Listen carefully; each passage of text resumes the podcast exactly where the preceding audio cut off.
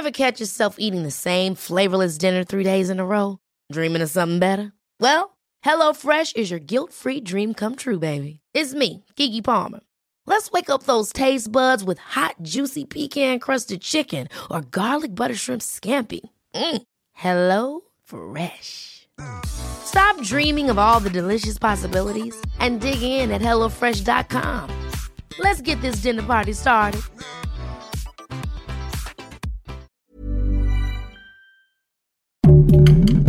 Heraldo Podcast, un lugar para tus oídos. México llegó al primer lugar, pero en casos de viruela del mono.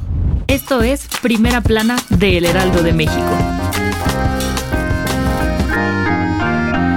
Aunque tal vez tiene varios meses que no escuchamos hablar de la viruela del mono, esta enfermedad sigue siendo una emergencia de salud internacional y en México no es la excepción. Según las estadísticas del Instituto Global de Salud Pública de la Universidad de Miami y de la Universidad de Oxford, nuestro país ocupa el nada lindo primer lugar a nivel mundial de nuevos casos confirmados en lo que va del 2023. Así es, de acuerdo con datos de la Secretaría de Salud, hasta el pasado 14 de marzo se registraron 51 nuevos casos de viruela del mono en todo el país. Además, México ocupa el sexto lugar en cuanto a casos acumulados desde junio del 2022, con 4.000 casos, por debajo de Estados Unidos, Brasil, España, Francia y Colombia. Pero hay una pequeña gran diferencia, y es que los países que acompañan a México en la lista sí tienen acceso a vacunas contra la viruela del mono, mientras que aquí las autoridades no han autorizado ninguna para proteger a los infectados. Ante esto, representantes de la Universidad de Miami aseguraron que han tratado de convencer al gobierno mexicano de aprobar alguna vacuna, pero los han dejado en visto. Por ahora, la única manera de vacunarse contra la viruela del mono, siendo mexicano, es ir a Estados Unidos, Canadá o Europa. Pero vaya, aunque es gratis, sale en una buena lanita hacerlo. Gracias por escucharnos. Si te gusta Primera Plana y quieres seguir bien informado, síguenos en Spotify para no perderte de las noticias más importantes.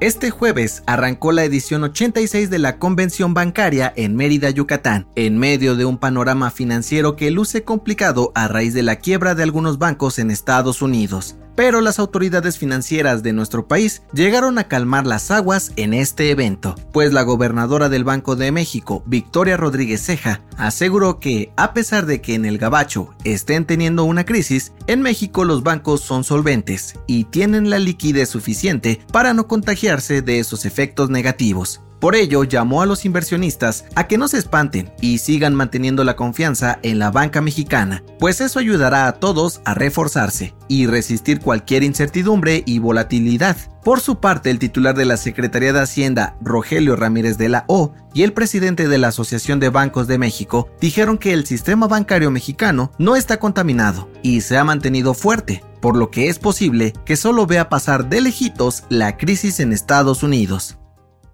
En otras noticias, los abogados de Genaro García Luna dieron a conocer que podría colaborar con la justicia estadounidense para tratar de reducir su sentencia, la cual será revelada el próximo 27 de junio. El exsecretario de Seguridad estaría dispuesto a dar información sobre si Vicente Fox y Felipe Calderón estaban involucrados o no en los sobornos que recibía del cártel de Sinaloa. En noticias internacionales, este jueves, el Reino Unido anunció que prohibirá TikTok en los celulares de uso oficial por el temor a que China pueda acceder a datos privados a través de la aplicación. Con esto se suma a Estados Unidos, Canadá, la Unión Europea y otros gobiernos que han implementado esta medida. Y en los espectáculos, a través de sus redes sociales, la cantante Melissa Galindo denunció a Kalimba de acoso y abuso sexual hace algunos años. La artista aseguró que no había dicho nada por temor a hacia él y su equipo. El ex OB7 no se ha pronunciado al respecto.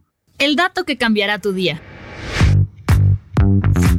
Cuando algo nos cuesta mucho trabajo o sacrificio o nos sale extremadamente caro, generalmente decimos me costó un ojo de la cara para expresar nuestra molestia o impresión. Pero, ¿sabes de dónde nació esta expresión? Pues el origen es más literal de lo que podemos pensar, y es que en el siglo XVI, cuando el conquistador Diego de Almagro llegó a Panamá, fue atacado por un indígena durante una batalla, la cual cayó en su ojo, dejándolo tuerto. Aunque logró conquistar el territorio, el explorador envió una carta al emperador Carlo I diciendo, defender los intereses de la corona española me ha costado un ojo de la cara, expresión que se ha mantenido hasta nuestros días. Yo soy José Mata y nos escuchamos en la próxima. Esto fue Primera Plana, un podcast del Heraldo de México.